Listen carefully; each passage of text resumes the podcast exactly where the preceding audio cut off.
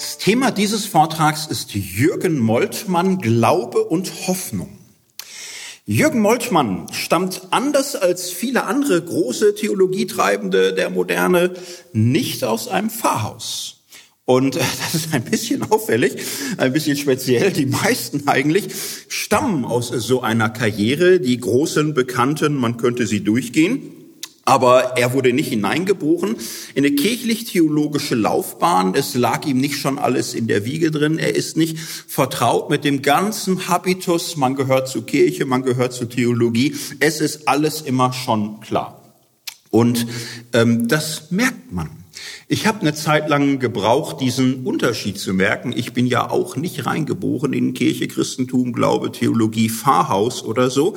Das ist äh, tatsächlich ein Unterschied ob man da irgendwie rein geboren wird oder anders die Entdeckung macht. Ähm, Moltmann hat das in seiner, in seinen theologischen Texten häufig auch zum Thema gemacht, dass sein Zugang zum Christentum ja, für, für, für, für Durchschnittstheologie und Kirchenkreise ungewöhnlich ist. Ich lese mal einen kleinen Text vor, wie er das beschreibt, seinen eigenen Hintergrund. Äh, er stellt sich die Frage, wer ist Jesus Christus für mich? Und sagt dazu, ich will dieser persönlichen Frage nicht ausweichen durch allgemeine Gedanken, sondern beginne mit einer persönlichen Erinnerung. 1945 saß ich in einem elenden Gefangenenlager in Belgien. Das Deutsche Reich war zusammengebrochen, die deutsche Kultur durch Auschwitz zerstört, meine Heimatstadt Hamburg lag in Trümmern und in mir selbst sah es nicht anders aus. Ich fühlte mich von Gott und den Menschen verlassen und starben die Hoffnung meiner Jugend. In dieser Lage bekam ich von einem amerikanischen Kaplan eine Bibel in die Hand und begann zu lesen. Dann zog mich die Passionsgeschichte an und als ich zu dem Todesschrei Jesu kam, wusste ich, das ist der eine, der dich versteht und der bei dir ist, wenn alle dich verlassen. Mein Gott, mein Gott, warum hast du mich verlassen? Das war auch mein Schrei nach Gott. Ich begann den leidenden, angefochtenen und gottverlassenen Jesus zu verstehen, weil ich mich von ihm verstanden fühlte. Und ich begriff, dieser Jesus ist der göttliche Bruder in unserer Not. Er trägt Hoffnung zu den Gefangenen und Verlassenen. Er ist der Erlöser von der Schuld, die uns niederdrückt und uns jede Hoffnung raubt. Mich ergriff damals eine Hoffnung, wo menschlich gesehen so wenig zu hoffen war. Es ist ein Text und Moltmann spricht es immer wieder an. Er berichtet auch, wie er den Feuersturm in Hamburg erlebt hat und wie er erfahren hat, dass äh, in einer Nacht äh, Häuser zusammenbrechen, Straßen aufhören zu existieren, Freunde sterben und er in, in größter Verzweiflung äh, Todesangst erfährt. Und für seine ganze Theologie ist das jetzt nicht, wo er sagen würde, ja, ist mir so rausgerutscht, ist ein Lapsus, bin ich mal persönlich geworden, ist eigentlich unvornehm. Es gehört zu seinem Theologieverständnis, dass man Theologie nicht abtrennen kann von den Erfahrungen, die man macht und die einen prägen. Es gehört wesentlich dazu, dass man Theologie nur in eigener Person treiben kann. Erfahrungen prägen einen immer. Biografie ist immer ein Faktum. Und es ist für wissenschaftliche Theologie vielleicht ein etwas schwieriges Thema. Man könnte ja sagen, nee, nee, nee, Moment. Wissenschaftliche Theologie äh, muss doch äh, alles daran setzen, dass die Biografie einen gerade nicht prägt. Also stellen wir uns Virologen vor, die da verschiedene Meinungen haben und da ihre Studien auswerten. Und äh, wenn die da sagen würden, also ich interpretiere die Studien so und so, ich habe nämlich drei Kinder zu Hause, der Lockdown hält mir aus dem Hals raus, da würden wir sagen, ja, drehst du durch. Äh, von einem Wissenschaftler erwarten wir, dass er 0,0 äh, bestimmt ist von seiner Biografie, von seinen Lebensumständen, sondern dass er irgendwie äh, empirisch orientiert, evidenzbasiert, rein faktenorientiert im Diskurs, ob ihm das gefällt oder nicht. Das, das darf ja nicht sein. Und ja, das äh, ist Wissenschaft, genau. Wissenschaft ist das Verlernen persönlicher Betroffenheit von Themen. Wissenschaft ist das Erlernen Dinge zu betrachten aus einer Drittperson-Perspektive, völliger Unberührtheit, oder zumindest aus einer Erstperson-Perspektive einer Scientific Community, manchen Themen ist es ja nun doch so, dass Wissenschaft nicht von persönlicher Betroffenheit geprägt sein darf, faktisch natürlich geprägt ist davon, wofür eine Gesellschaft Geld ausgibt, also von einer bestimmten Zeit, einer bestimmten Kultur, aber dann bitte schön eine Scientific Community, die nicht unabhängig ist von historischen, kulturellen Entwicklungen, aber dein Ich klemm dir weg. So, und das ist in gewisser Hinsicht richtig, ist auch in der Theologie so. Man, man kann nicht äh, sagen, ja, hier in der Grammatik steht, äh, das ist so und so zu übersetzen im Griechischen. Äh, aus ganz persönlichen Gründen ist mir das aber egal. Ich übersetze das so, weil ich habe eine Biografie, mich tröstet das so mehr, für mich ist das richtig. Da, da, da würde man auch sagen, geh mir weg mit deiner Biografie. Es, es gibt Fakten, da die, die musst du respektieren lernen, ob es dir schmeckt oder nicht. So, also in, insofern kann man immer sagen, Wissenschaft ist, ähm, sich einzulassen auf eine gewisse Entpersonalisierung. Und dann gibt es Bereiche ethischen Denkens, ästhetischen Erfahrens, theologischen Sortierens, wo wir äh, nicht rein faktisch, deskriptiv in einer reinen Beobachterperspektive sehen und wahrnehmen. Es gehört zu manchen Sphären des Geistes, dass du nichts siehst, wenn du dich nicht äh, auch persönlich in irgendeiner Form ins Verhältnis setzt. Das kann positiv oder kritisch sein, das ist egal. Insofern, Theologie ist eine Wissenschaft, die dieses Entpersonalisierungsgeschäft mitbetreiben muss zu einem bestimmten Maße. Und Biografie spielt eine Rolle. Wo du Zugang findest, was dich anspricht, was dir einleuchtet, ist davon nicht unabhängig. Das ist das eine und Moltmann betont, es sind persönliche Erfahrungen, die reinspielen in theologisches Denken. Es sind auch soziale Erfahrungen, es sind gemeinsame Erfahrungen, es ist der jeweilige Zeithorizont. Und der Versuch davon zu abstrahieren, wäre immer Selbstbetrug. Man sieht bestimmte Dinge nicht mehr. So, und was ich äh, da hinzufügen möchte, je länger, je mehr fällt mir auf, es ist ein Unterschied, wie Menschen ins Christentum involviert werden. Ich möchte es jetzt mal total grob und, und schlicht unterscheiden. Es ist ein Unterschied, ob man so mit dem Glauben groß wird, dass man sich nicht erinnern kann an eine Zeit, in der es kein Glaube und kein Gott gab. Es gibt Menschen, für, für, für die das so ist, für die ist Jesus immer schon eine Bezugsperson. Für die ist Gott immer schon ein Grund, ein Gegenüber, ein, ein Du. Und das ist für sie, sie, sie kennen sich nicht ohne diesen Bezugshorizont. Es gibt andere, die können sich sehr gut erinnern, dass sie das mal für Käse gehalten haben, dass es keine Rolle gespielt hat, dass es Blödsinn war oder nicht vorhanden, völlig indifferent, völlig egal. So, und das sind jetzt nicht zwei Kohorten, das sind jetzt nicht zwei Lager. Man kann sich mit beiden Erfahrungen extrem unterschiedlich entwickeln. Man kann aus einer Grundvertrautheit mit äh, Gott ähm, sich so entwickeln, dass man alle anderen, die das gar nicht kennen, für, was weiß ich, äh, Missionsobjekte hält oder für Feindesland oder für arme Unerleuchtete oder sonst wie. Das ist eine Möglichkeit, damit umzugehen. Es gibt einen anderen Typus von Mensch, der den Glauben so selbstverständlich erlebt, dass es dann irgendwann eine Lebensentdeckung wird. Es gibt außerhalb meiner Glaubensselbstverständlichkeit eine große weite Welt. Und da entdecken Menschen Fragen und Herausforderungen und Anstöße und kriegen ganz neu das Bedürfnis, das, was ihnen eigentlich klar ist und was sie prägt, zu plausibilisieren, zu erhellen, zu erläutern, sich verständlich zu machen im Gespräch. Und es wird für sie ein, ein großes Anliegen, das auch wirklich zu machen. Ein Typ in dieser Richtung wäre Paul Tillich. Äh, den habe ich äh, gestern vorgetragen oder vor zwei Wochen wurde es veröffentlicht oder wie auch immer. Ähm, das ist jemand, der immer schon daherkommt, dass äh, Gott und Jesus und die Bibel da ist Und diese Voraussetzung ist immer irgendwo gegeben. Die ganze Theologie arbeitet sich aber ab, ähm, dass davor und danach die Folgen, die Konsequenzen, die Grundlagen sich zu erarbeiten zu erschließen. So, und bei Moltmann ist es anders. Bei ihm steht am Anfang Gott und Jesus Christus als ungeheure Entdeckung, als große Befreiung, als Licht, was einem aufgeht. Und äh, die ganze theologische Denkbewegung Moltmanns ist von diesem Licht fasziniert und äh, steigt immer tiefer ein in Christologie. Wer ist Jesus, gekreuzigt und auferstanden? Äh, der, der da ist, der, der da kommt, äh, der trinitarische Gott, trinitarische Gemeinschaft, Heiliger Geist.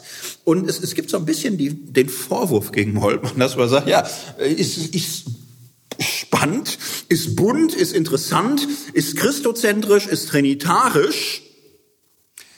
Warum macht er keine religionsphilosophischen Klimmzüge? Warum macht er nichts davon, wo so viele andere brave äh, wie, wie Tillich und wie Pannenberg, jetzt könnte man ganz viele nennen und, und, und so, wo, wo die sich ganz viele Arbeiten, Schleiermacher, die in irgendeiner Weise Fundamentaltheologie betreiben, Religionsphilosophie, die sich mit allem irgendwie beschäftigen. Man hat das Gefühl, äh, ganz viele brave Theologen bauen ganz tiefe Keller und die machen sich da Überlegungen und sitzen da und überlegen Statik und Aufbau und, und so und der Moltmann fängt einfach an, ein Haus zu bauen und äh, hat da äh, Gott Vater, Gott Sohn, Gott Heiliger Geist und ist sehr stark auf diese inhaltlichen, theologischen, geistlichen Fragen bezogen. Und da gibt's durchaus Stimmen, die sagen, ja, da ist aber alles so äh, zu unbegründet und zu naiv und äh, irgendwie wissenschaftlich gar nicht so. Und ähm, ich glaube, es hat mit diesem Zugangspunkt zu tun zum Christentum. Mir zum Beispiel ähm, äh, ist äh, Moltmanns Denken, was so von Christus und von der Bibel und von Gott herkommt, durch meine Biografie etwas nah zugängliches. Es leuchtet mir ein, es holt mich ab, es hat mich mitgenommen so in einem Flow. Und ich hatte mit Leuten wie Tillich zum Beispiel viel, viel mehr Mühe und hatte da immer das Gefühl, warum ist er nicht so schön christozentrisch? Andere kriegen es ja auch hin. Warum macht er da äh, Trinität nur? Der, der, der, der, der verzettelt sich. Der, der ist da in Kultur und in Sinn und dann ist er ständig unterwegs überall. Jetzt, jetzt mach doch mal ein bisschen mehr Butter bei die Fische, konkrete Dinge. Ähm, ich glaube, dieser Unterschied hat diese biografische Komponente. Ich habe diesen Unterschied jetzt auch nicht völlig wild erfunden. Ähm, bei William James kann man das finden. William James, großer Psychologe, Pragmatist um 1900 herum, ähm, hat mal einen Unterschied aufgemacht zwischen den Einmalgeborenen und den Zweimalgeborenen.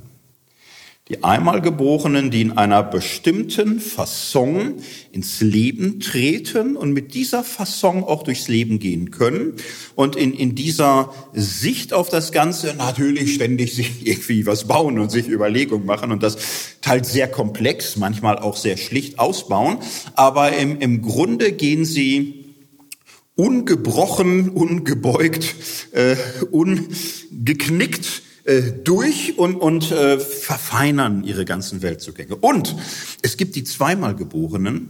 Es, es gibt Menschen, die einen Bruch haben, äh, eine, eine tiefe Biege, die eine richtige Kehre haben und die mit einer bestimmten Weise durchs Leben gingen, die ihn irgendwann zerbricht.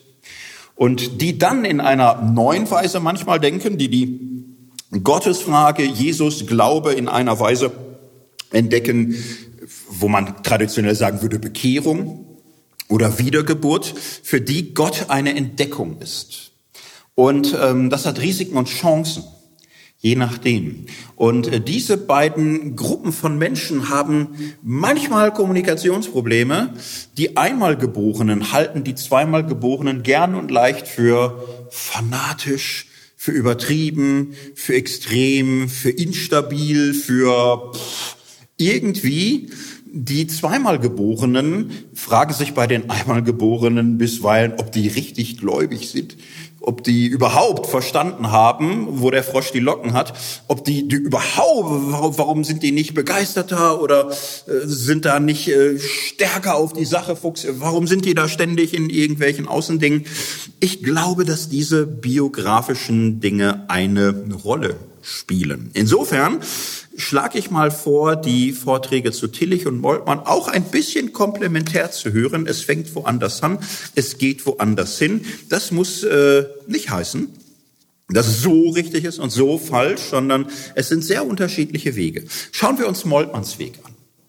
Für Moltmann ist Gott, Christus, eine Entdeckung und äh, er lernt und er schreibt und er arbeitet. Und äh, in den 60er Jahren schreibt er ein Buch, 1964, die Theologie der Hoffnung. Es ist ein Klassiker der Theologie. Es ist eines der wirkmächtigsten, einflussreichsten theologischen Bücher des 20. Jahrhunderts.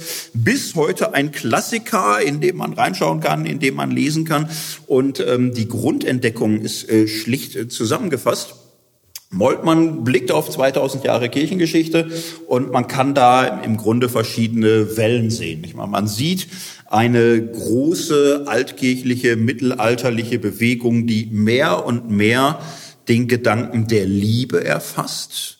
Augustinus, die Liebe Gottes als zentrale Erfahrung, die Gnade Gottes, der sich uns als Liebender erweist. Und, und dann wird das vertieft und dann wird vom Gedanken der Liebe her das Menschenbild und die Philosophie und die Ethik und die Tugendlehre ausgebaut. Thomas von Aquin, die ganze Scholastik, man könnte jetzt ewig und drei Tage darüber sprechen. Und das eröffnet wahnsinnig viel und es äh, äh entstehen heilige Lebenswege und große philosophische Systeme, das Menschenbild verschiebt sich, es entstehen auch Probleme, es entstehen Skrupel. Menschen verhaken sich in die Frage, ob sie genug lieben, ob ihre Liebe rein genug ist, wie ihre innere Motivlage des Liebens sich zur Gottesliebe verhält. Und es entstehen Probleme, an denen Leute wie Luther fast zerbrechen. So, und im 16. Jahrhundert gibt es einen großen Shift, einen großen Paradigmenwechsel. Es entsteht eine Theologie, die glaubenszentriert wird glaubenszentriert, Vertrauen, äh, dadurch auch ähm, in anderer Weise zentriert auf das Wort Gottes, auf das Evangelium, in anderer Weise zentriert auf die Lehre, auf die reine Lehre, die das Evangelium klärt und verantwortet. Und es entstehen ganz andere äh, Hackkämpfe und ganz andere Klarheiten und Feinheiten der Lehrdifferenzen. So, und äh, das Zeitalter der Liebe tritt mehr zurück. Es, es gibt ein neues Zeitalter des Glaubens und ähm, die Welt ändert sich. Und viele Christentümer äh, sind aber auch verstrickt in zunehmende Gegensätze zueinander im Gegensatz zur modernen Welt und verpassen relativ kollektiv Verschiebungen in der großen, weiten Welt, wo äh, Menschen auf Abstand gehen zu einer Religion, die sich in Religionskriege zerfleischt auf Abstand gehen zu Kirchen, die sich in Lehrgegensätze immer weiter auseinander definieren. Ähm, es äh, werden neue Fragen entdeckt, soziale Fragen, Gerechtigkeitsfragen, Gleichheitsfragen und ähm, eine, äh, ein, ein Christentum, was auf Glaubenswahrheit und Glaubensklarheit setzt, sieht in diesen ganzen, ganzen neuzeitlichen modernen Bewegungen ähm, sehr häufig Abweichungen. Abweichung von dem, was mal galt, Abweichung von dem, was festzustehen hat, lauter Zweifel, lauter Glaubensverlust, Säkularisierung, Modernisierung, Aufklärung, das ist ein, ein großer Abfall, das ist irgendwie Verlust des Glaubens. Und, und das zieht sich lange hin und es gibt so eine grundchristliche ähm, Unzufriedenheit, wie die Dinge so laufen und man hat das Gefühl, es, es wird uns die Welt geklaut. Es, die, die Welt entwickelt sich weg von Gott entwickelt sich weg von der Wahrheit, entwickelt sich weg vom Glauben. Säkularisierung ist eine einzige Verlustgeschichte. Wir werden rausgedrückt. Wir werden aus den Schulen rausgedrückt, wir werden aus der Wissenschaft rausgedrückt, wir werden aus der Gesellschaft rausgedrückt, wir werden aus dem Staat rausgerückt. Die Dinge entwickeln sich schlecht. Und ähm, da, da, da gab es unterschiedliche Haltungen zu. Die, die ersten haben da gesagt, liegen wir richtig mit unserer ganzen kulturpessimistischen, anti-modernen, anti-aufgeklärten Sicht. Ähm, Moltmann gehörte eher zu denen, denen da gar nicht wohl war mit so einer weit überwiegenden kulturpessimistischen Christenheit. In dieser Zeit äh, entdeckte er ein Buch, Ernst Bloch, der war Marxist und man würde sagen undogmatischer linker Marxismus, der natürlich Kapitalismus abgelehnt hat, aber er fand Stalin auch geht gar nicht. Auch äh, den real existierenden Sozialismus, das war für ihn auch illiberal und äh, beengend und nicht das, was eigentlich sein sollte. dieser Ernst Bloch hat mehrbändiges Buch geschrieben, Prinzip Hoffnung und erzählt eine große, lange Geschichte, dass Hoffnung die Kraft ist, die die Menschen lebendig sein lässt. Hoffnung ist die Macht, die Menschen Fantasie haben lässt, Visionen, Entwürfe, Kraft auch zu gehen. Und äh, er erzählt das über 1500 Seiten. Und das Interessante ist, äh, Bloch beschreibt, wo kommt das her? Wo ist das zuerst greifbar? Und sagt, naja, er ist säkularer Jude. Er sagt eigentlich in meiner Volksgeschichte, lustigerweise, also es ist Wahnsinn, es zuzugeben, es kommt quasi aus der Religion. Es ist in der Bibel, es ist Exodus, es ist Aufbruch, es ist die Idee, dass die Welt, wie sie ist, nicht in Ordnung ist. Und es ist die Idee, dass es mehr geben kann als das, was ist. Es ist die Idee eines Landes, in dem Milch und Honig fließt. Es ist ein Geist der Utopie, ein Geist der Erneuerung, ein revolutionärer Geist, ein Geist der Befreiung. Und lustigerweise steht's in der Bibel. Es steht da drin. Und ah, ja, aber auch schon in der Bibel und in der Christentumsgeschichte. Also im Grunde wird Hoffnung entdeckt als Prinzip in der Religion. Und äh, so schnell es geht, wird sie verraten. Oh, die Bibel gibt das alles zu. Man will irgendwie einen König. Manche spüren, so sein zu wollen wie alle anderen auch. Das ist doch nicht der Deal gewesen. Wir sollten nicht sein wie alle anderen auch, setzt sich aber durch. Und dann wird in der Frömmigkeit der Bibel, es wird ja auch monarchisch und es wird autoritär und es wird totalitär und die ganze Religionsgeschichte liegt am Ende mit denen im Bett, von dem der Gott des Exodus seine Leute eigentlich mal befreien wollte so dass äh, Blochs Perspektive ist. Also im Grunde äh, ist es hier in der frühen Religionsgeschichte da die Idee der Hoffnung, die Idee einer anderen Welt, einer neuen Welt, einer Befreiung, einer gerechten Welt. Und äh, diese Hoffnung ist im religiösen Dunstkreis erstickt worden. Religiöse Welten haben Hoffnung im Grunde auf ein Jenseits projiziert. Sie haben all ihre Hoffnungsenergie im, im Grunde so umgeleitet und äh, verschoben, dass es mit dieser Welt nichts mehr zu tun hat. Und sie sind auch durch weitgehend damit, alles hier zu sanktionieren und zu segnen, ob das Waffen sind oder Könige oder Kriege oder so. Das Bestehende wird im Grunde in der Religion geheiligt. Die Hoffnung ist in ein Wolkenkuckucksheim und, und so exportiert worden und das war's. Und Gott sei Dank, so Bloch, hat die Hoffnung sich das nicht gefallen lassen. Sie hat neue Träger gefunden. Sie hat neue Befreiungsbewegungen gefunden, sie hat die Arbeiterbewegung gefunden. Und es ist aber ein, ein lebenslanger Kampf, das mit Stalin und so weiter. Also die Hoffnung ist selbst von denen auch immer wieder verraten worden, die sie sich auf ihre rote Fahnen geschrieben haben. Und äh, der Kampf geht weiter. So, äh, die, die Hoffnung ist äh, das, was uns zu Menschen macht und wir ziehen weiter ins gelobte Land. Moltmann las das und jetzt ist die falsche Geschichte, die er hätte das einfach in die Theologie übertragen. Das ist nicht so. Wer wirklich mal das nebeneinander liest, merkt, das ist überhaupt nicht der Deal, dass er jetzt hier Bloch christianisiert. Aber äh, Moltmann war natürlich schon erschlagen von dieser Entdeckung und sagte sich, es stimmt und es stimmt und es stimmt und das ist eine Katastrophe und, und was ist los mit uns, dass wir uns die Hoffnung haben nehmen lassen. Und da kann man jetzt nicht sagen, ihr lieben Christen, Glaube und Liebe sind fantastisch, wir könnten ein bisschen mehr Hoffnung und, und so entdecken, sondern wenn du etwas verschieben willst, geht das immer nur mit dem radikalen Gegenschlag. Die Hoffnung ist das Erste. Wir brauchen eine Theologie der Hoffnung, wir müssen den Gott der Hoffnung entdecken, wir müssen lernen, Menschen der Zukunft zu sein. Wir müssen lernen, den Gott des Exodus wieder zu entdecken, den eine lange christliche Tradition begraben hat unter lauter Anpassung unter lauter konstantinischem äh, sich kaufen lassen von den Mächten dieser Zeit. Wir brauchen einen Exodus aus dem Verrat an der Hoffnung. Wir müssen wieder Exodus-Christen werden und wir müssen unsere Geschichte erzählen. Und äh, wir, wir müssen begreifen, dass der Exodus in der biblischen Botschaft nicht beseitigt oder begraben wird, sondern dass die Jesusgeschichte ja im Grunde die Fortführung, die Vertiefung dessen ist.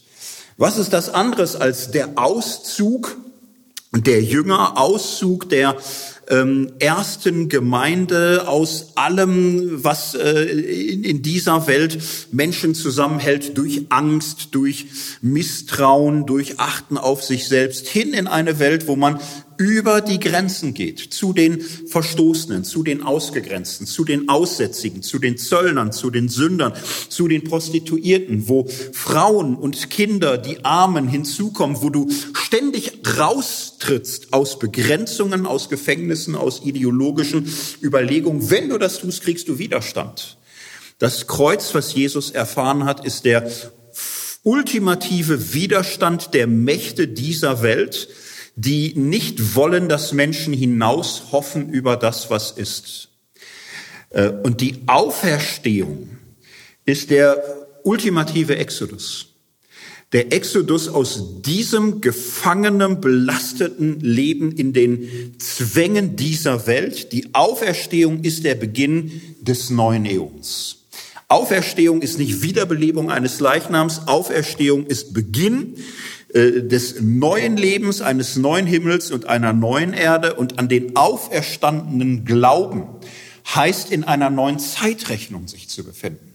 Diese neue Zeitrechnung ist ganz entscheidend, ist Exodus aus der alten Welt. Und äh, im Glauben an den Auferstandenen ist das Glaubensleben ein großer Exodus. Das Reich Gottes die Verheißungen, die messianische Erwartung, das gibt uns Ausrichtung, das gibt uns Hoffnung, das gibt uns Kraft. Und wer dem Auferstandenen folgt, der hat Anteil an der kommenden Welt der Gerechtigkeit und des Friedens. Der wird dem widersprechen, was er an Unrecht und alter Welt hier findet und aus Hoffnung leben und handeln. Und das hat diese ganzen dogmatischen Inhalte, der äh, Auferstehungshoffnung und der Erwartung. Und das hat natürlich zutiefst auch ethische Konsequenzen. Moltmann war nicht nur von Bloch angeregt, er war von der Bürgerrechtsbewegung inspiriert. Martin Luther King, die Zeit gewesen, I have a dream. Und ähm, das war ein Christentum der Zukunft. Das war für Moltmann das, wo er sagte, wir, müssen lernen von dieser Bürgerrechtsbewegung. Wir müssen ausbrechen aus einem verbürgerlichten Christentum das individualistisch ist, was traditionsorientiert ist, was ängstlich ist, was lauter Probleme produziert, die keinen Menschen draußen interessieren, was sich irgendwie festkrallt an Geschichte, an Vergangenheit, äh, eine Christenheit, die so viel hinter sich hat und so null Fantasie, was kommen könnte.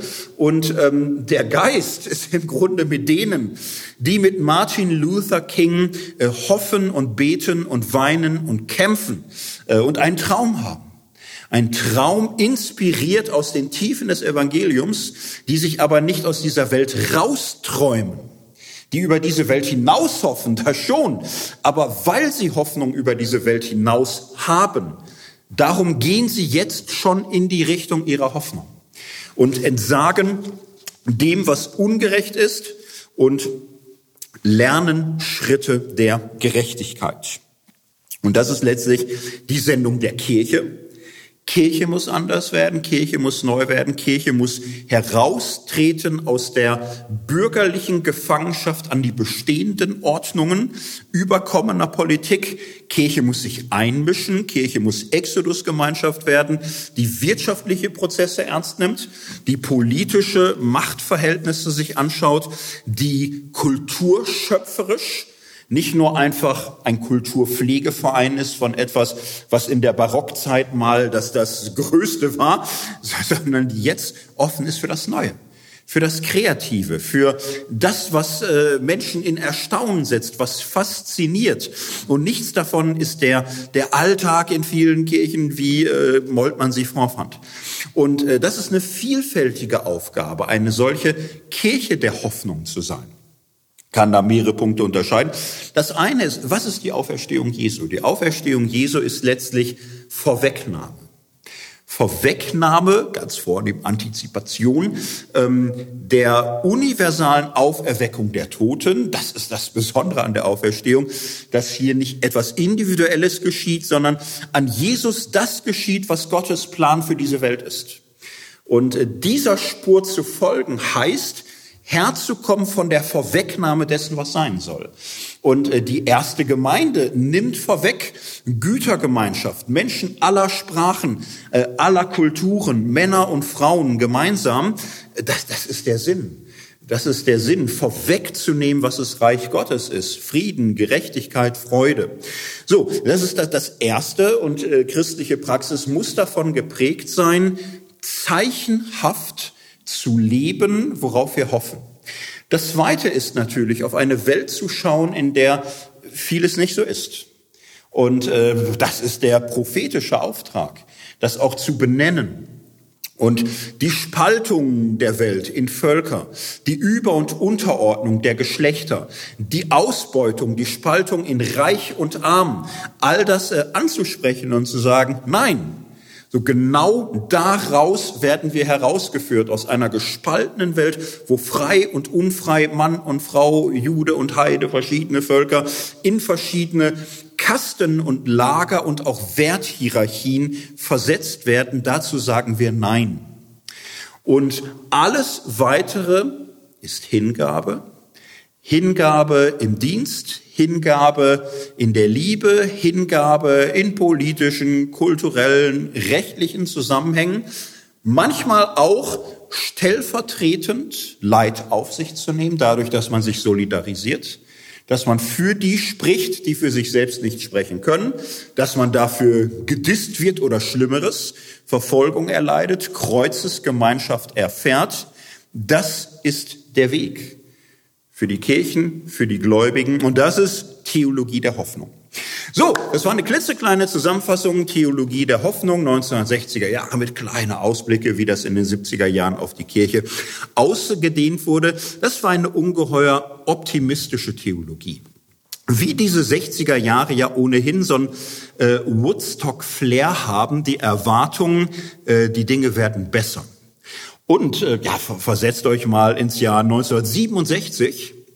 Ähm, wir alle haben ja mit der Geschichte immer so das Ding, die Zukunft ist die totale Blackbox. Und das, das wissen wir alle irgendwie. Wer, wer hatte das Jahr 2020 auf dem Schirm? Alle äh, Horoskope, Jahreswechsel 1920, das ist ja alles Scherzartikel geworden und so. Aber wir wissen eigentlich, äh, Zukunft ist eine Blackbox. Aber trotzdem lassen wir uns nicht daran hindern, irgendwie zu fragen, was kommt, wie machen wir das? Wir rechnen hoch, wir rechnen Tendenzen hoch. So, und wenn du im Jahr 1967 stehst und dich fragst, wie gehst denn weiter, dann könntest du auf die Idee kommen, zu gucken, ich schaue einfach mal die Entwicklung 1957 bis 1967 und jetzt rechne ich hoch. Naja, da kriegst du die Fantasien. So, da, kriegst, da fällt dir vieles ein. Was ist in diesem Jahrzehnt passiert? Jetzt zur Not Google oder ich weiß auch nicht. Also irgendwas weiß jeder oder ihr macht euch noch mal schlau. Aber gehen wir die religiöse Welt durch. Ne? 1957 war für jeden Katholiken klar, äh, der Himmel ist katholisch. Alles andere kommt in die Hölle. Wohin sonst? Ne? Also sind ja keine äh, richtigen Christen und, und so. Dazwischen Johannes der 23. Zweite Vatikanum. Die katholische Kirche ist inzwischen für Religionsfreiheit, sie ist für Demokratie, sie hat Zweifel an der Todesstrafe. Äh, Protestanten können schon in den Himmel, durchaus. Ökumene ist wichtig. Selbst Juden, selbst Muslime werden als Gesprächspartner gesucht. Also die katholische Kirche 57 bis 67 wenn man das hochrechnet, du lieber Himmel, wo, wo, wo geht das hin?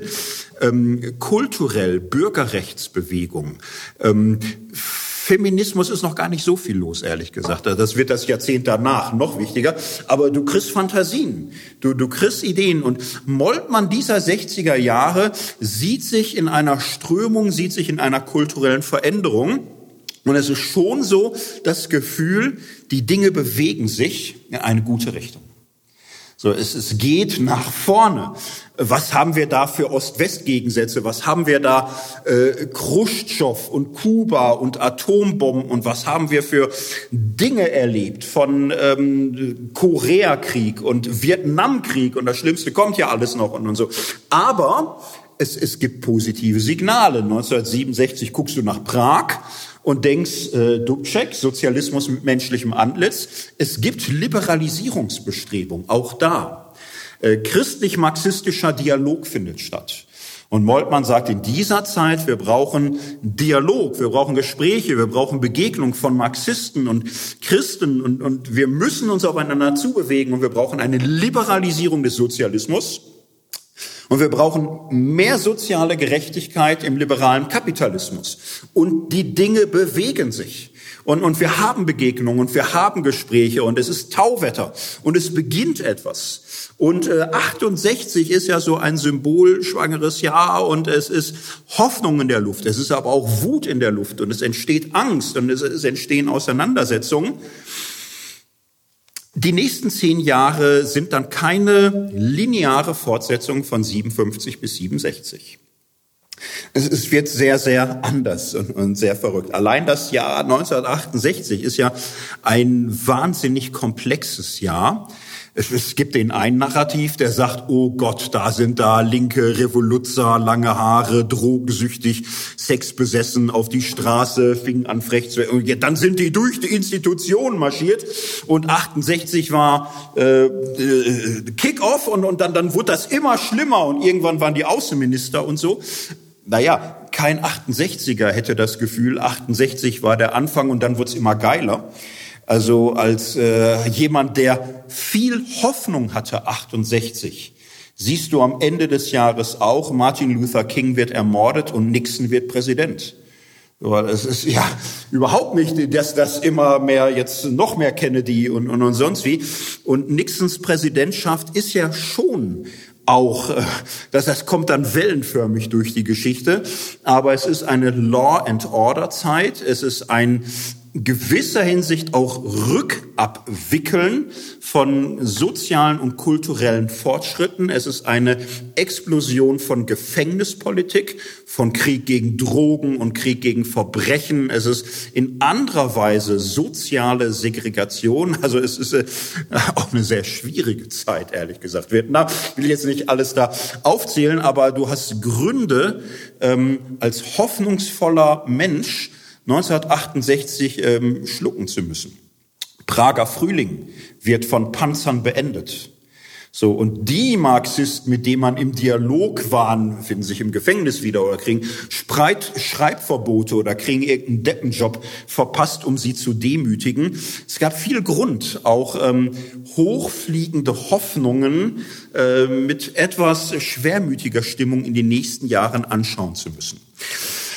Für Moltmanns theologische Entwicklung ist das eine spannende Herausforderung, dass so die ganz hochfliegende Erwartung natürlich hier und da gibt. Also katholische Kirche, ähm, was dann kommt, Ende der 60er Jahre, ähm, Enzyklika, Pille geht gar nicht, Sexualmoral, wir ändern nichts zu viel Mitbestimmung schadet auch nur, wenn jetzt ja da jeder labern will. Also die, die katholische Entwicklung der 70er Jahre ist ja nicht lineare Fortsetzung der Öffnungstendenz, sondern schon im Grunde jahrzehntelang, jetzt müssen wir uns alle mal erholen. Äh, die ganze erste Hälfte der 60er Jahre, da müssten wir uns jetzt mal 50 Jahre von erholen, sonst äh, kriegen wir alle Kringellöckchen oder so. Das, und das ist natürlich etwas, für die die Hoffnung hatten auf eine weitere Entwicklung von Ökumene und dass vielleicht mal eine Frau vorne steht und, und so weiter, auch ähm, ein Frustrationspunkt. Theologie der Hoffnung war ein großer Aufbruch. Je länger, je mehr ähm, zeichnet Moltmann den Grund der Hoffnung, malt ihn immer weiter aus. Äh, man hat seinem Denken bisweilen vorgeworfen, das ist so optimistisch, so blauäugig, so, so zukunftsorientiert. Wenn man sich die Bücher anschaut, nein, es ist ein äh, sehr realistischer, auch schmerzbereiter Blick auf das Grausame und äh, äh, Scheiternde und auch Böse in der Geschichte. Und ich hatte ja am Anfang einen Text von Moltmann vorgelesen. Ähm, sein nächstes sehr bekanntes Buch heißt Der gekreuzigte Gott. Und das ist ein zentrales Anliegen, natürlich Hoffnung, natürlich Auferstehung, natürlich Antizipation dessen, was kommt. Aber wir leben auch im Zeitalter des Gekreuzigten. Und es war sein Kreuz und es ist auch unser Kreuz und es ist ein Menschheitskreuz möchte jetzt das nicht ausführlich vorstellen, nur zwei Punkte benennen. Moltmann hält in seiner Kreuzestheologie zwei Dinge zusammen. Schon eine sehr klassische Kreuzestheologie, dass Jesus für uns gestorben ist, stellvertretend, dass er unsere Schuld auf sich nimmt, dass ihn das Urteil über die Sünde trifft. Er beschreibt das in, in dieser Zeit vor 50 Jahren so und er legt aber Wert darauf, man kann das jetzt nicht darauf reduzieren. Es wäre total fatal, ähm, allein eine solche Stellvertretungssühne Opfertheologie zu machen. Es geschieht darin ja auch noch etwas anderes, nämlich, ähm, dass Gott an die Seite der Leidenden tritt. Und das gehört im christlichen Kreuzesverständnis zutiefst zusammen in der Frömmigkeit, in der Kunst, in der Dogmatik. Und es ist immer problematisch, wenn es vereinseitigt wird. Jahrhundertelang wurde es vereinseitigt eben auf Stellvertretung und Erlösung von Schuld. Und es ist aber auch ja ein tiefes Trostmotiv. So der Isenheimer Altar ist ja ein Trostbild für Leidende. Es ist ja in der christlichen Frömmigkeitsgeschichte ein zentraler Gedanke dass Gott in unser Leid hineintritt und es mitträgt. Dass er der mitleidende, tröstende, solidarische Gott ist. Und wir müssen diesen äh, solidarischen Gott am Kreuz auch finden. Eine reine Erlösungskreuzestheologie kann sehr egoistisch machen, sehr heilsegoistisch. Das Kreuz für dich heißt, ich bin schon mal erlöst, weil ich ja glaube. So. Und dann, dann ist das Kreuz abgefrühstückt. Aber das ist natürlich ein radikaler Verlust, wenn das Kreuz dir nicht die Augen öffnet für die, die leiden. Wenn es dich nicht in die Gemeinschaft derer zieht, die jetzt äh, Leid und Folter und Ausgrenzung erfahren, dann ist in dieser Kreuzestheologie etwas zutiefst in Unordnung. Das zusammenzubringen, finde ich ein sehr starkes Motiv. Es gehört zusammen. Ähm, Moltmann überträgt solche Überlegungen auf die Trinitätslehre. Und das wird je länger, je mehr ein großes Thema. Es gibt Anfänge 1980, Trinität und Reich Gottes, macht es ausführlich. Es zieht sich dann durch die nächsten Monographien bis in die Gegenwart. Äh, Trinität ist absolut zentral für ihn und, und er sagt, wir sollten jetzt nicht so tun, da sind die mit fertig geworden im vierten Jahrhundert, das ist jetzt so, da geht keiner mehr ran. Man muss doch mal wahrnehmen, das Christentum hat seine Gotteslehre überschrieben durch eine Kultur absoluter Herrschaft, Dominanz, Über- und Unterordnung der Machtförmigkeit, man hat Gott mit Bildern beschrieben, äh, des absoluten Herrschers, des Monarchens, des Kriegers, der alle seine Feinde zerstört. Das heißt, man hat in die Gotteslehre ja hinein Bilder getragen von dem, was in dieser Welt gerade nicht gut ist. Jetzt könnte man sagen, ja, Moment, Moment, aber es steht, steht in der Bibel. Es steht ja in der Bibel, dass Gott König ist und steht ja in der Bibel, dass Gott auch Herrscher und Machthaber und Befreier und so. Es steht in der Bibel als Gegenthese. Es ist ja in der Bibel äh, die Gegenthese eines kleinen Volkes, was von Großmächten umzingelt wird. Und für sie ist es ein, ein Trostwort dass ihr Gott König ist und größer als alle äh, Supermonarchen der Antike, der alten Welt. Äh, der Gott, der König ist in der Bibel, ist der Gott der Armen, der Geringen. Es ist eine Befreiungsbotschaft. Und diese Befreiungsbotschaft wird in der Christentumsgeschichte je länger, je mehr zu einer Säule der Machthaber.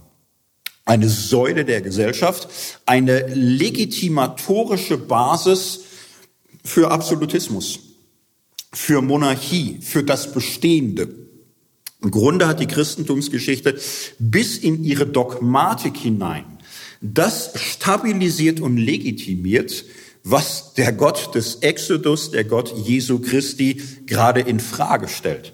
Und das ist, das ist eine Aufgabe. Und wir müssen lernen, anders von Gott zu sprechen.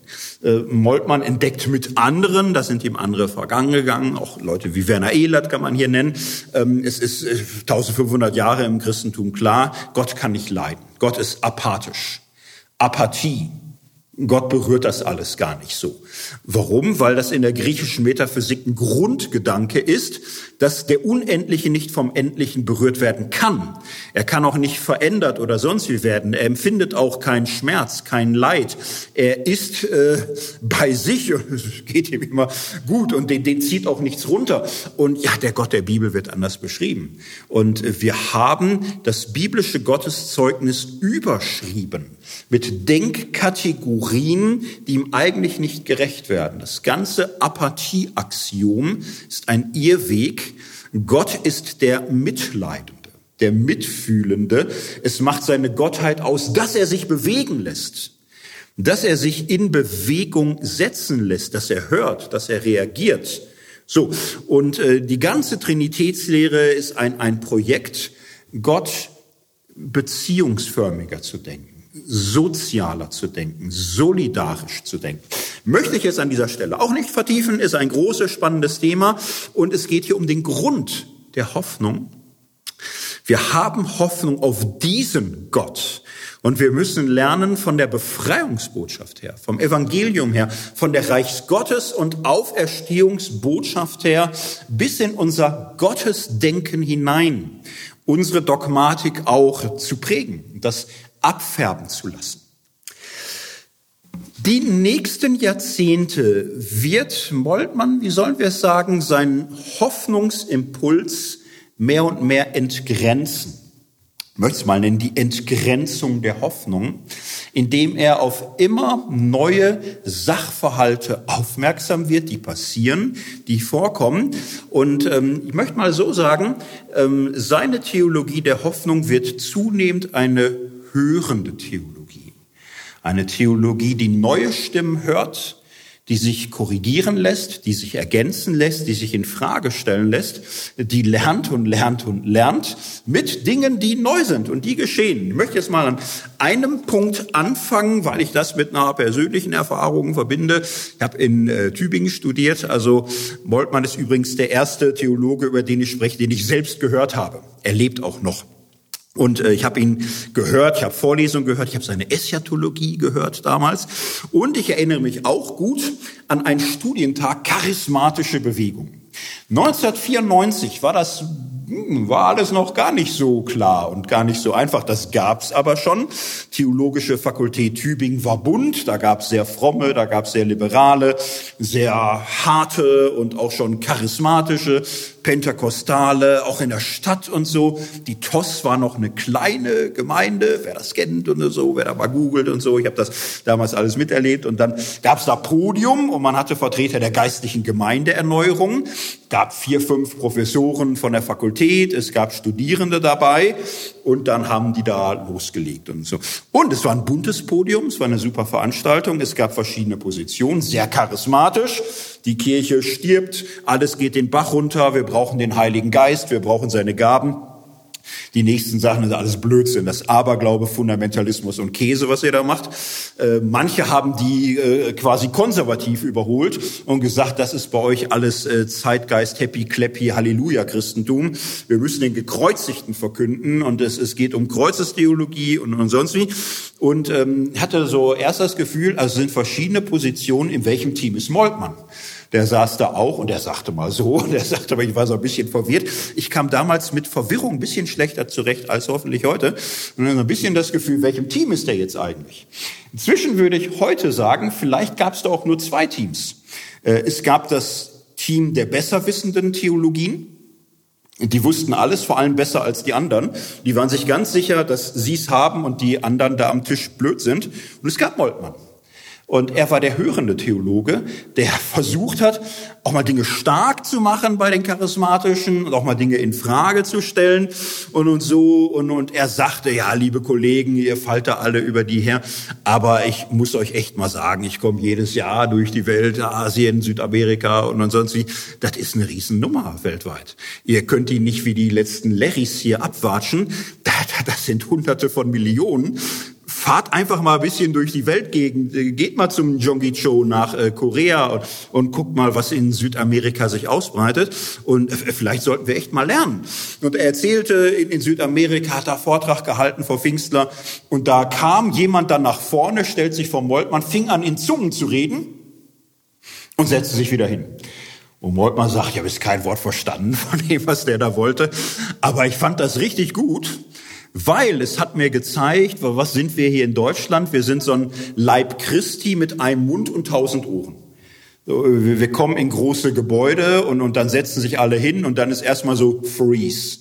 Alle sitzen dann da eine Stunde bisschen aufstehen und setzen im Takt und so und vorne macht einer Kult singen also und ja vielleicht ist es nicht richtig und und vielleicht ist es gut dass da Leute tanzen und springen und dass sie auf die Bühne kommen und, und dass da irgendjemand anders heilt und was wissen wir und dann hat er ihnen aber auch gesagt ja ich muss aber ganz ehrlich sagen also ich höre wenig bei euch äh, Gerechtigkeit, Ökologie, Frauenfrage. Habt ihr das auf dem Schirm? Weil wenn das eine Religion des Selbstgenusses wird, pff, haben wir genug von, brauchen wir euch nicht auch noch führen und so. Das hat mich damals beeindruckt, weil er äh, den Dingen nachgespürt hat und geguckt hat, was in dieser Erscheinung ist, ist etwas, wo ich das Wehen des Geistes finde, der den Gott der Hoffnung in dieser Welt bezeugt. Und äh, was ist frustrierend? Was ist alte Welt neu angestrichen?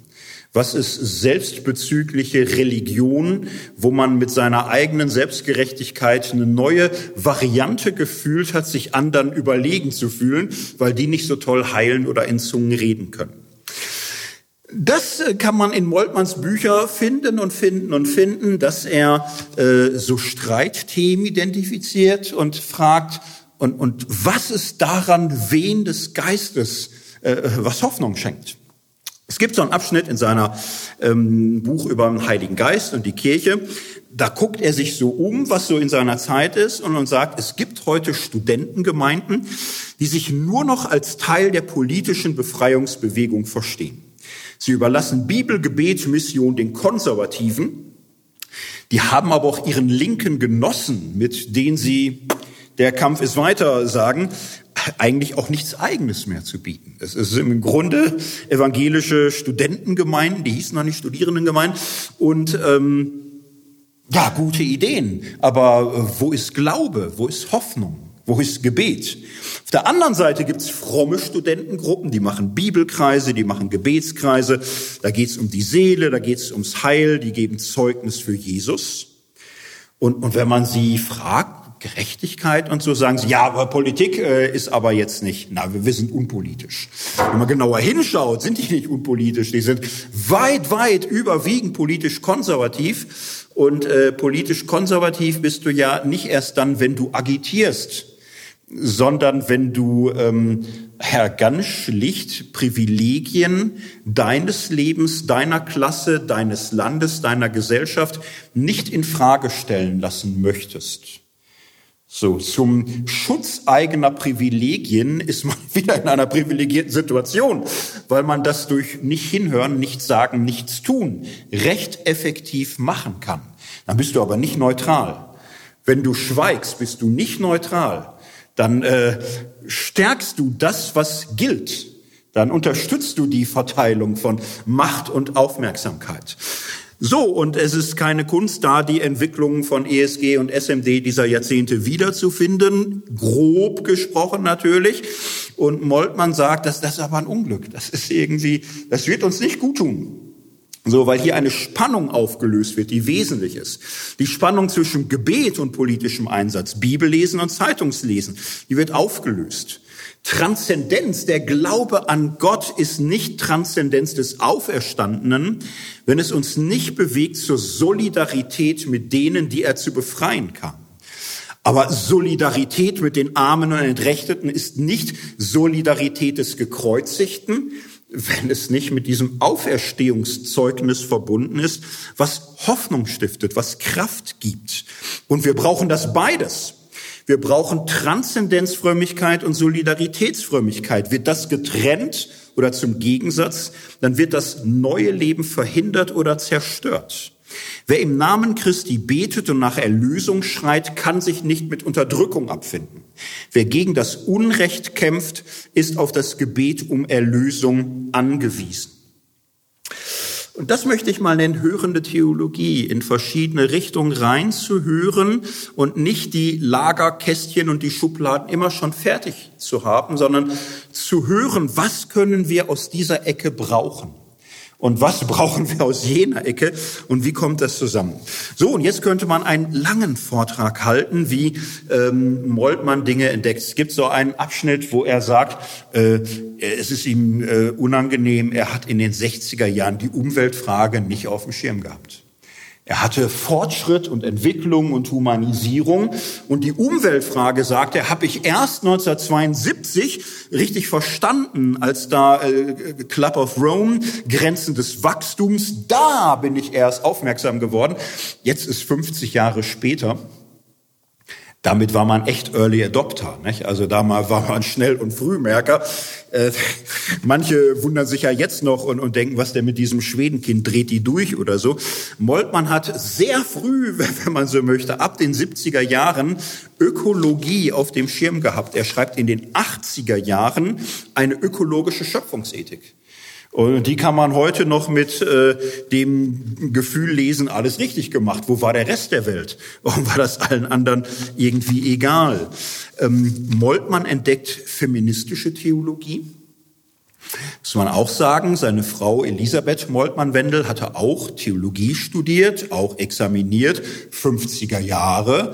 Und das war noch eine Welt, in der es völlig normal war zu sagen, aha, ein Mann, eine Frau, zwei Theologen, naja, Pfarrerin gibt's meistens noch gar nicht.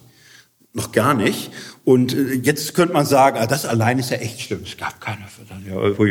Es, es gab noch anderes. Es gab Gesetze, wo völlig klar war, wenn ein Mann als Pfarrer eine Anstellung bekommt, äh, geht das nur, wenn völlig klar ist, dass die Frau gar nicht arbeitet. Sie zu Hause bleibt, sonst kriegt er keine Fahrstelle. Das war die Realität. Und dann saß sie zu Hause, examinierte Theologen. Das Ehepaar hat vier Kinder gekriegt. So, und dann war auch erstmal eine längere Pause. Und 50er, 60er Jahre waren feministisch äh, vorerleuchtet. So in den 70er Jahren beginnt Moltmanns Frau feministische Theologie äh, zu sichten, zu sammeln, Impulse aufzugreifen, auch mit dem Gefühl, dass äh, das ist nicht die Welt, die ich hochrechnen möchte.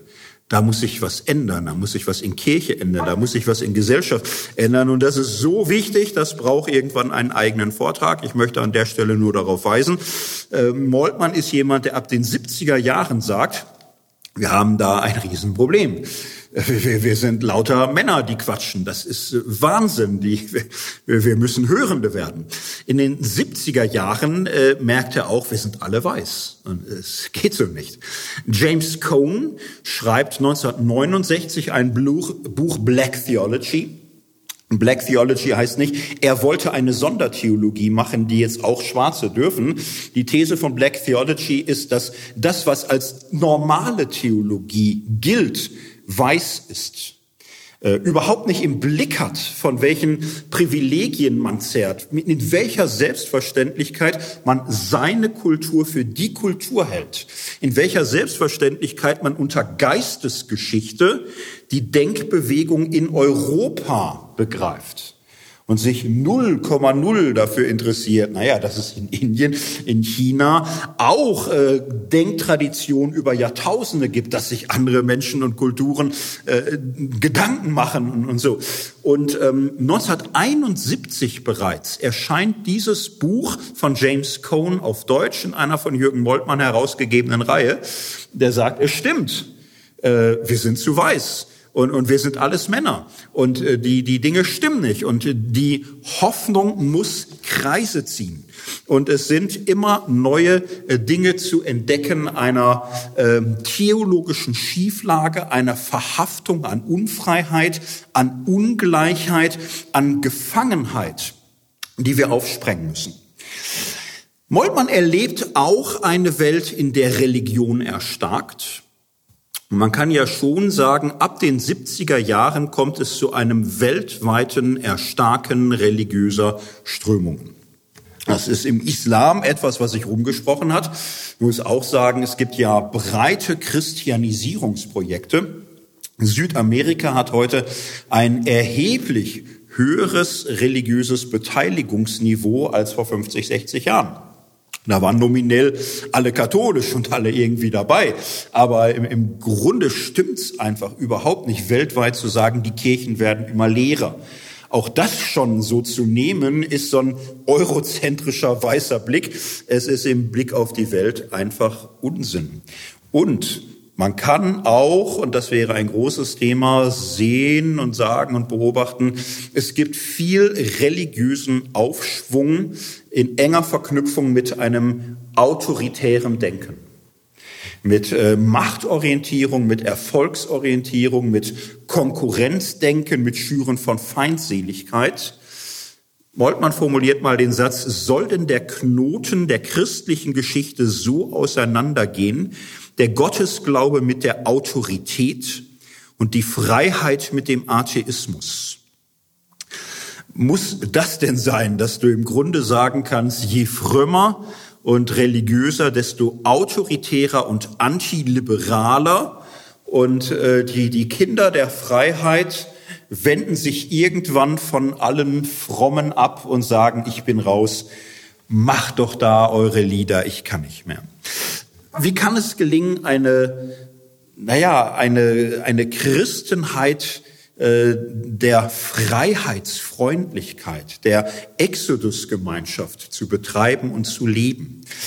Derzeit 70er, 80er Jahre gab es Befreiungstheologien, die äh, vom Ökumenischen Rat der Kirche unterstützt worden sind, die von Moltmann auch natürlich unterstützt worden sind, sehr wesentlich wichtig gefunden sind. Es ist interessant, dass Moltmann aber auch hier 80er Jahre ein Zitat sagt, und es ist so wesentlich, dass man in befreiungstheologischen Aufbrüchen nicht die Feinde kopiert und äh, deren Feindseligkeit für sich als Legitimation entwickelt, die zu beseitigen, wie sie einen selbst aus der Wirklichkeit an den Rand drücken wollen. Die Herausforderung ist, dass Befreiungstheologien einen demokratischen, föderalen Geist entwickeln. Wir dürfen uns nicht von der Feindschaft infizieren lassen, sonst verfehlen wir das freie Leben und können leicht zur Ideologie elitärer Gruppen und ihrer Erziehungsdiktaturen werden. Moltmanns Theologie ist eine Theologie der Hoffnung, und ich möchte am Ende es so formulieren, es ist nicht nur eine hoffnungsvolle Theologie, sondern es ist eine tröstliche Theologie. Im Zentrum steht der gekreuzigte Gott, im Zentrum steht der auferstandene Christus, der uns vorangeht, der Geist, der uns befreit und ermächtigt. Und das ist in allen Kämpfen, in allen Leiden eine beglückende Entdeckung, die man machen kann. Und äh, in, in seiner Theologie ist das ein Punkt, der immer reinstrahlt in alle Analysen. Man kann jetzt noch so gut sagen, man könnte die Gesellschaft differenzierter analysieren man könnte philosophische Fragen ausführlicher behandeln. Und äh, mir würden jetzt aber viele einfallen, die das ja auch brav machen. Und ähm, was äh, mich in Moltmanns Theologie je länger, je mehr fasziniert, ist, dass äh, diese Entdeckung dieses Strahlen, dieses Licht in alle Bereiche hineinleuchtet äh, und auch hellsichtig macht, neue Dinge wahrzunehmen, neue Dinge zu würdigen, zu wertschätzen, von der Geschichte auch Gutes zu erwarten, ohne das Schlechte verleugnen zu müssen. Und ähm, das ist eine sehr große Kunst. Es ist leicht, eine Matrix zu haben wo du denkst, alles was kommt, alles was Neues ist schon mal schlecht weil es sowieso alles geht den Bach runter, alles ist falsch, der Kapitalismus wird uns alle umbringen oder der Antichrist kommt, die Endzeit ist nah, alles neue falsch. Du weißt schon, dass es falsch ist, du machst dir dann noch paar Gedanken für die Begründung, aber eigentlich hast du die Sensoren völlig eindeutig. Oder Du machst es völlig umgekehrt. Du bist in irgendeiner Vorwärtsmarschierphase und äh, alles Neue ist gut. Und du siehst hinter dir eine Welt von Wahnsinn, Faschismus, Patriarchat und äh, Bekloppte. Und äh, im, im Grunde alles, was zerstört wird, ist eine Befreiung. Und ähm, es, es, es entstehen, also nur das, was neu ist, ist überhaupt wert, ernst genommen zu werden. Was alt ist, was konservativ bewährt, Faschismus. So, und dann hast du immer sehr schnell die Dinge klar, weil dein Raster ist so schön.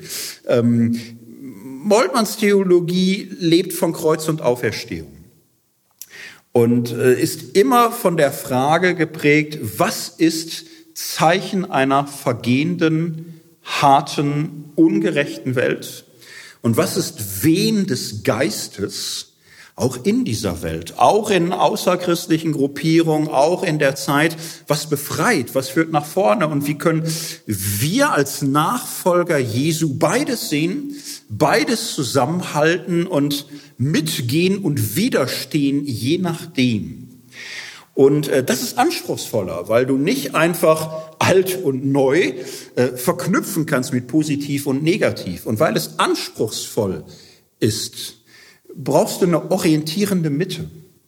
Brauchst du diese Mitte, dieses Zeugnis vom Gekreuzigten und Auferstandenen, an dem du dich immer wieder orientierst und der auch zentral bleiben musst, äh, damit du nicht so einer schematischen Logik verfällst. Und dadurch, dass das zentral bleibt, hat äh, diese Theologie, finde ich, etwas Tröstliches, etwas äh, Erhellendes, etwas was dich sensibel macht, was dich feinfühlig macht, was dich fähig macht, dich selbstkritisch zu hinterfragen, weiter zu lernen, weiter aufzubrechen, darin aber auch nie bitter zu werden, weil du weißt, das Kreuz gehört dazu und äh, der Mist ist real und Rückschläge kommen vor dein Leben lang. Theologie der Hoffnung ist Theologie vom Gott der Hoffnung, der Gott sei Dank auch ein Gott des Trostes ist.